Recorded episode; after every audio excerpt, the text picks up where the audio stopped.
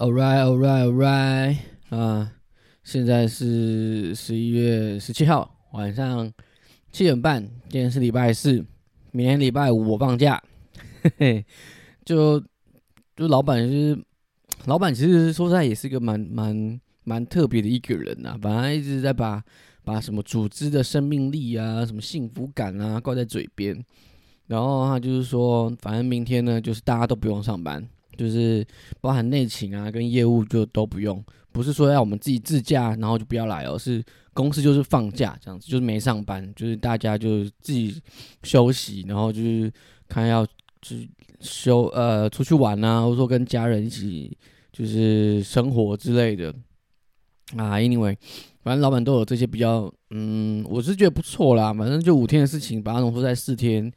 马西北拜啊，就是这样工作起来真的是也比较有效率的。像这几天我都比较晚回家，大概四点多吧。呃，不会，也大概就是十十点多，诶，九点多那边就出门了，自己差不多啦。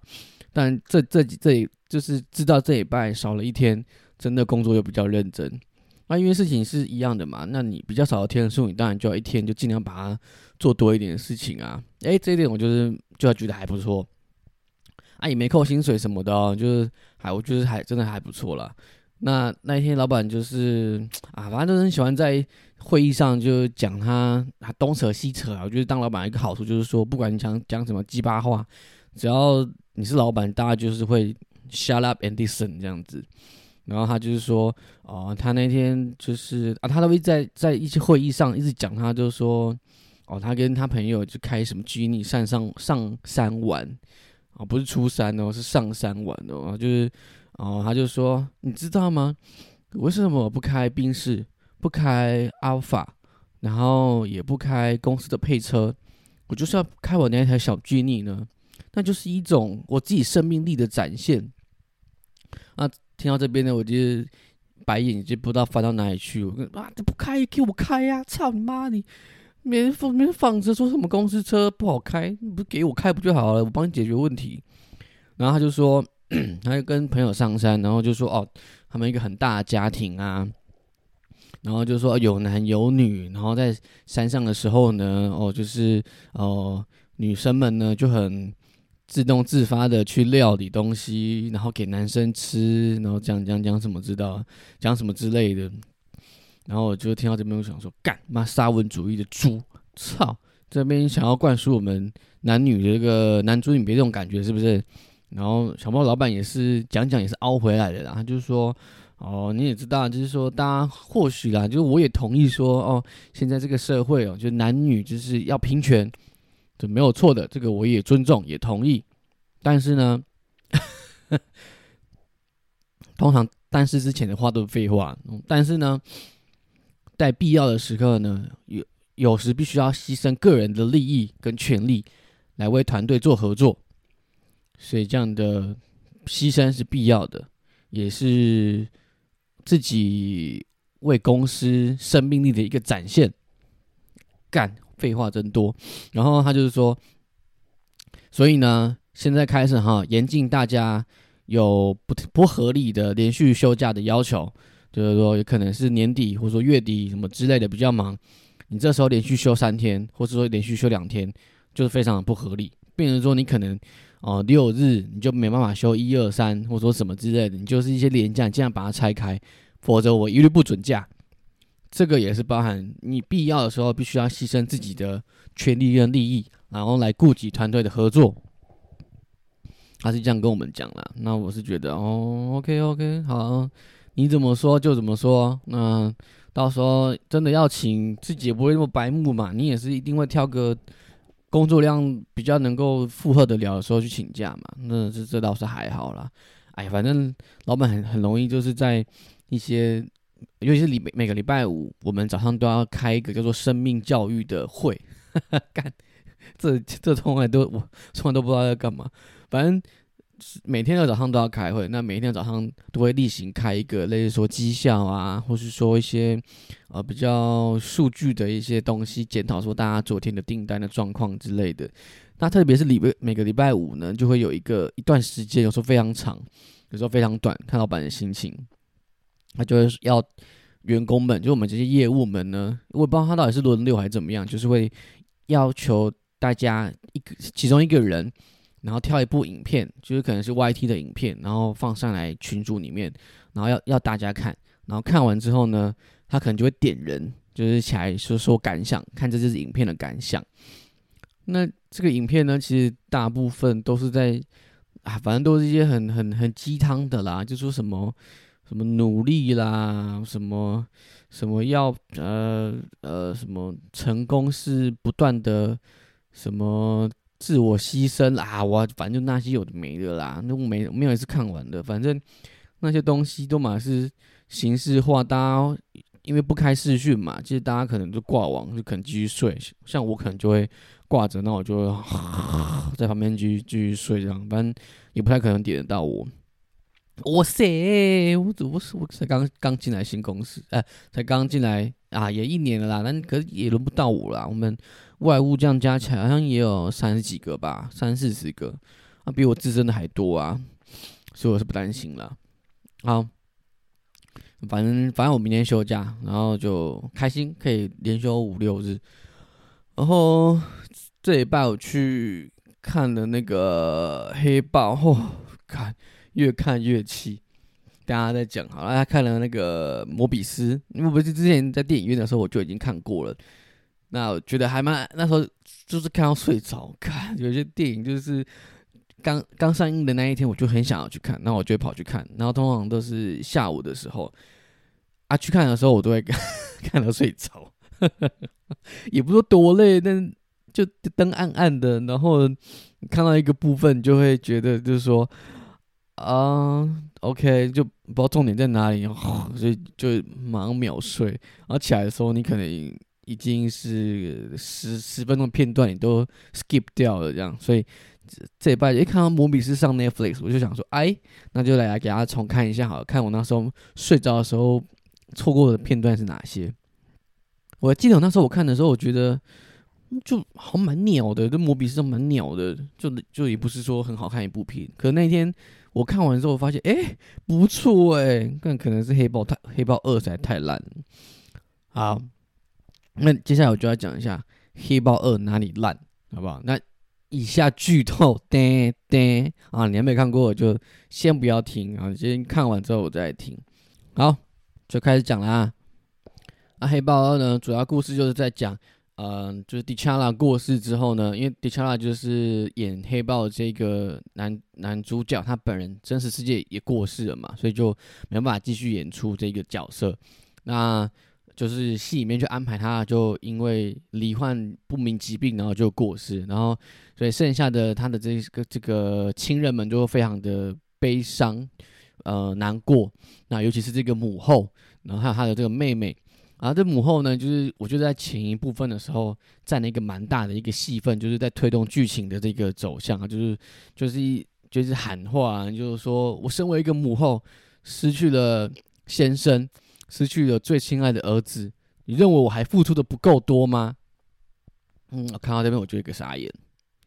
，Really？你这样就要牺牲很多吗？你坐个高科技飞船，然后在那个世界大会上。哦，讲话那么呛，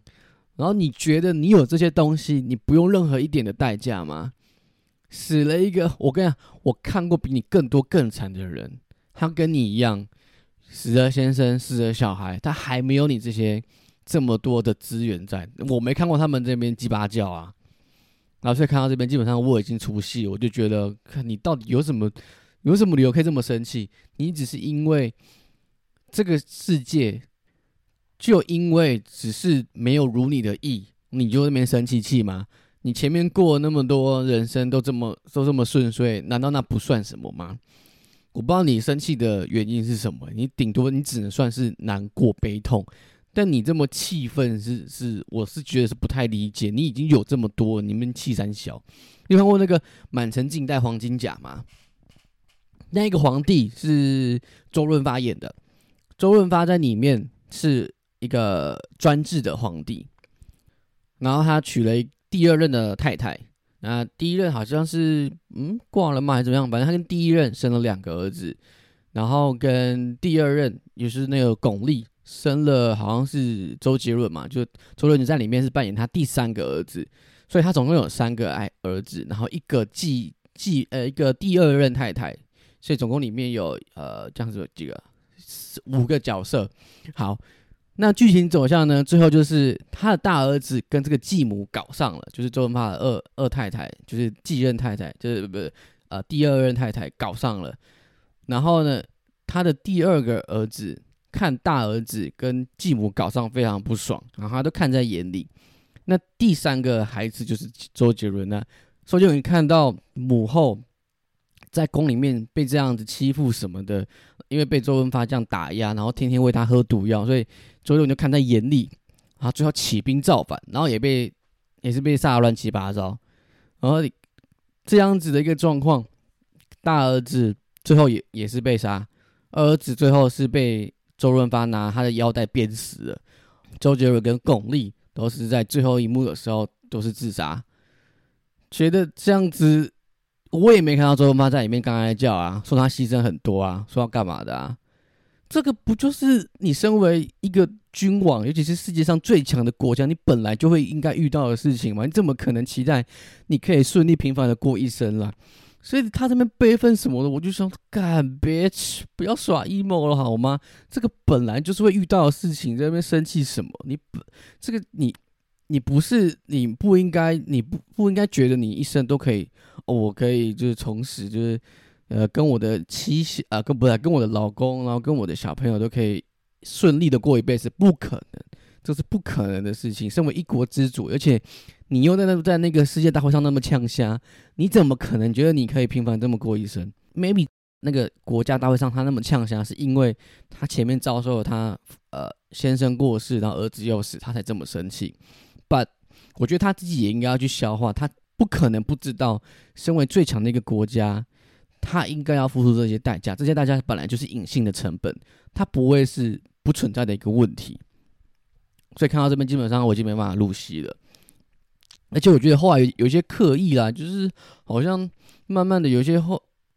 就是 Marvel 后来的一些，不管是就是怎么样的，好像都蛮强调女力的，就是好像讲求平权啦，然后就是让很多英雄都是让女生演出，嗯，实在来讲是有点无聊的。不是说女生演不好看，但是就是那个剧情设计，就是我觉得并没有把那种女女力展现的很好的，就会觉得。这个好像很硬要，没有很自然这样子。那更别提那个淑女啦，那个舒尼就是继任的黑豹嘛，哇，瘦的跟潮州土狗一样，我真的看不出来他有什么黑豹的魅力在。然后虽然说那个预告片里面看起来是很帅了，但啊，在正片里面我真的一看一直摇头，尤其是他在呃最最后面的吧，就是说他已经就是知道要怎么困住那个。纳摩还还是尼莫，反正就那个那个海底王子啦，然后就是把他他把引上飞船嘛，然后就是用那个针那个什么针针六嘛，这样把就那个把他的身体里面的那个水分蒸出来，然后他就会力气没那么力气没那么大了这样。那那一幕我也很出戏，那一幕呢就是。那个海海底王子就发现他被阴了嘛，就是在船上被被就是那些机器，然后把把他那个水分蒸出来，然后就一枪捅爆那个那个机关，然后那个苏尼还在那边智障还那边说啊，快我的机器我的机器我的机器，那个电脑告诉我现在损坏多少？那我不你为什么要问电脑？你不是应该马上阻止吗？你为什么要去问电脑？你用看的不知道就快烂了嘛？你要出手阻止他嘛？你不要问电脑嘛？反正我觉得看这个就很出戏。反正最后呢，嗯，最后的结局是什么啊？反正就坏人就死了嘛，然后好人就赢了嘛。然后就是带出了一个彩蛋，就是 family 这样子嘛，就是好像那个 d i c h a l a 就是其实有一个私生子，然后就好像在表达说哦，这个血脉会延续下去啊。看完这边，我是觉得我从再应该是不太会再看黑豹了啦。这一集真的是做的有够烂，剧情我是看不下去。相较于摩比斯，啊，摩比斯有趣多了。摩比斯就是也是漫威的一个就是英雄的角色，然后他跟其他人比较不一样，就是说，因为他好好像是好像还不是正版的 Marvel 收下来的吧，好像还在放，好像是索尼还是什么的。所以呢，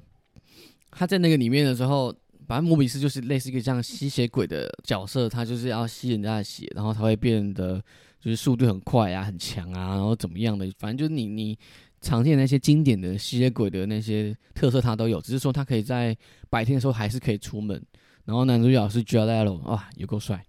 啊！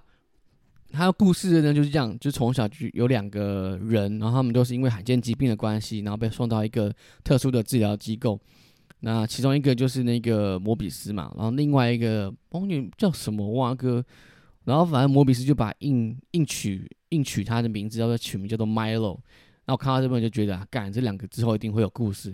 因为你看到只要有另外一个人帮另外一个人取绰号，这段故事一定最后一定会有一个一个。一个转折就是说，哦，他可能其中一个人变坏了，然后那个人就会叫他那个小小名这样子，就会叫他小小的那个绰号，就会说当初我帮你取名就是小什么叫什么什么什么，然后他们就会勾起一些揪心的过去，然后看到这边，我就会觉得啊，干他们两个一定是最后一定会有什么样的状况，然后会有一个温馨的转折，哎，好像想到话话好像其实最后也是有，确实是没有错了，然后。我觉得最有趣的就是说，因为他们两个，嗯，就是那个主角摩比斯就是非常的聪明，所以呢，他就是呃努力的去研发他这个罕见疾病的这个解药，然后他的研究这个解药的方法呢，就是去把蝙蝠蝙蝠的 DNA 呢跟自己的那个人类的 DNA 做结合，所以他就是这样子的一个实验之后，他拿自己做。拿自己做实验体，就把自己转换成变成这种拥有超能力的一个吸血鬼。可是副作用就是需要一直吸人血。然后他就是终于发现这样的解药了嘛，然后他自己变得超壮，然后就是什么病都没了。但唯一的缺点就是说他必须要定期去摄取这个血。然后他的那个好朋友，因为也是一样有这样的状况嘛，当他发现就是摩比斯有这样子一个解药之后，他就一直跪着一直求他说：“拜托，拜托，拜托。”你一定要给我这个解药，我我现在都快死了，你应该给我这个解药才对啊！那摩比斯，不要忘记，摩比斯当初是跟这个另外这个人，就是他这个朋友要赞助，因为他这个朋友虽然说没有那么聪明，但是超级爆有钱，所以摩比斯很穷，可是脑袋很好，所以摩比斯就跟他要赞助。然后当然这朋友中没有，当然没有说不啊，就是说好，你一定要找到解药，然后我们两个要一直活下去，我们是以寡敌众这样子，说就说的。两个人很激昂，这样，然后当莫比斯发现解药之后，就完全换完全换一个人，他就跑来跟他要，跟莫比斯要解药嘛。那莫比斯就说啊，不要了，不行了，这个解药你不适合啦，这是个诅咒啦，这个这个解药只有我能用啦。哈哈哈哈哈！看到这边我就快笑死了，我都干巴这王八蛋，操！莫比斯就这个混蛋呢。你他妈，你拿人家的钱，然后发现解药了之后呢，你就不给人家，然后让人家那边活活活活等死，然后凶人家，然后还就是说不行，我是为了你好，我真的为了你好，这个解药你不能用，纵使他超帅超酷，让你力气变超大，但是就不行吗？不适合你吗？这个诅咒我来扛，好不好？这个诅咒我来扛就好了。好，你不适合，你不你不要，看这太智障。啊，想当想当然就是那个人一定不接受嘛，一定会偷偷的来用啊。那但是他最，所以他真的是也来用这样子，然后就后面就两个人就打起来了嘛。哦，我就觉得这这个剧情转折太太赞了，我好喜欢这样的剧情哦，就是很不合理嘛，怎么可能？明明就是谁说你一定要吸人血呢？鸡血、鸭血、猪血不能吗？一定要人吗？应该差不多的意思吧？为什么要抢？而且他也在里面说，哦，他可以那个摩比斯已经聪明到说他是血液专家，所以他可以做一些人造血什么。但是他也说人造血的这个效力是会逐渐有类似说抗药性，这样你可能啊，你一开始吸这袋血，人造血可以维持六个小时，然后再只能变成四个小时、两个小时，就是这样子可以就会变递减。但他也面也没有解说可不可以吸什么米血啊、猪血啊、狗血啊、鸭血呀、什么蛙哥的。对不对？如果他这样的话，如果在台湾，他可以常常去吃麻辣锅啊，这无限加汤底，鸭血一直加，一直加，一直加，那应该可以吧？我我也不知道。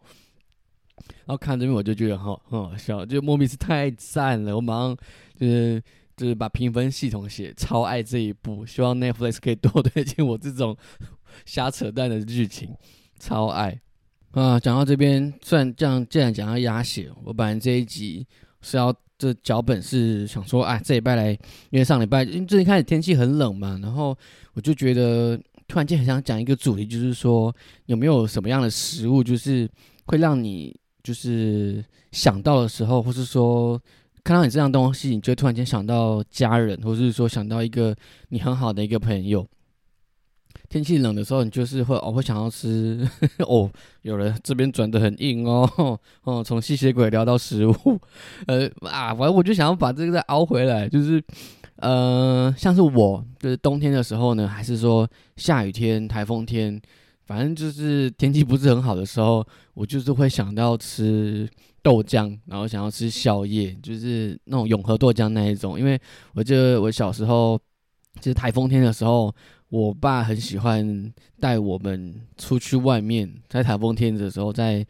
雨里面，然后风里面这样开车，然后他很喜欢就是去看路上，然后就是风很大，然后脚踏车被乱吹的那种感觉。然后看完之后呢，他就带我们去喝一碗热热的豆浆啊，配油条，吃蛋饼哦，我就觉得那个回忆好棒哦。所以每一次就是，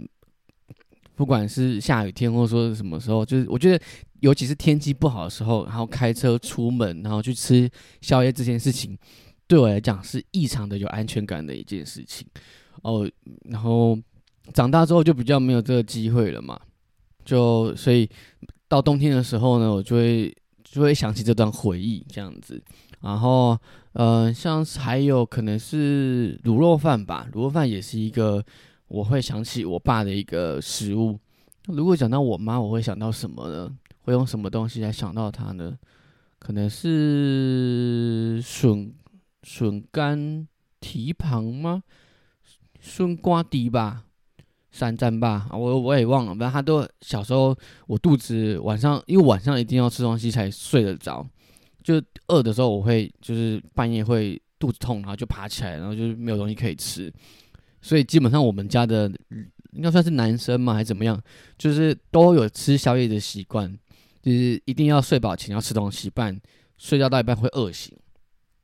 在安娜那时候，她都会煎一颗蛋，然后。如果那这那阵子刚好有孙瓜底吧，然后她就会用一颗蛋，然后就是用孙瓜底吧，然后饭嘛，然后就这样咸咸的很香哦，吃完就这样油油的，然后嘴巴然后香香香的那种酱油味，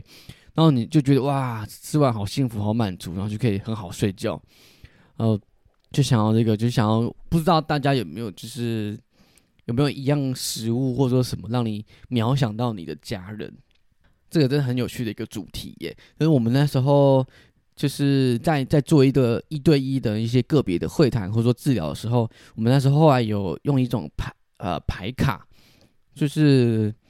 这个牌卡呢，就是里面会有各种各种食物，像是说炸鸡蒸奶鹅啊蒸啊，然后呃肉霸崩啊空霸崩啊鸡排啊不不不不 whatever 就很多很多很多的食物。然后这个食物那么里面呢，你就可以去挑一个啊，类似说，你可以，我可以说，爸爸想到爸爸，我就想到火锅；想到妈妈，就想到珍珠奶茶；想到我哥，我就想到嗯香肠。好了，你就可以去用食食物来代表你的家人。然后，因为你这种感觉很亲切嘛，而且你也比较容易很。容易的去谈哦，为什么这个食物去代表我的家人？那为什么我会选它？然后它里面就是有什么特色啊？鹅鸭胗为什么觉得你觉得为什么鹅鸭胗是最适合你爸的？哦，因为他可能你就可以讲一些哦，因为他哦可能是很喜欢吃鹅啊，他是说海可能是海边长大的啊，或者说他小时候带你去吃鹅鸭胗，你觉得那个回忆是？很没没办法忘记的，是很有意义的那一刻，什么什么，然后我们就会借由食物，然后去谈你跟你家人的关系呀，然后你跟对他们的了解啊，啊，有时候你可能你选一个，你可能选你妹，你选一碗清汤，就有我跟他就我不了解他，他就只是一个一碗清汤，OK，类似说这样子可以去形容你们之间的关系啦，然后我就觉得很有趣。啊，最后的最后，冬天到啦！现在日夜温差大，要保重身体啊，大家，拜。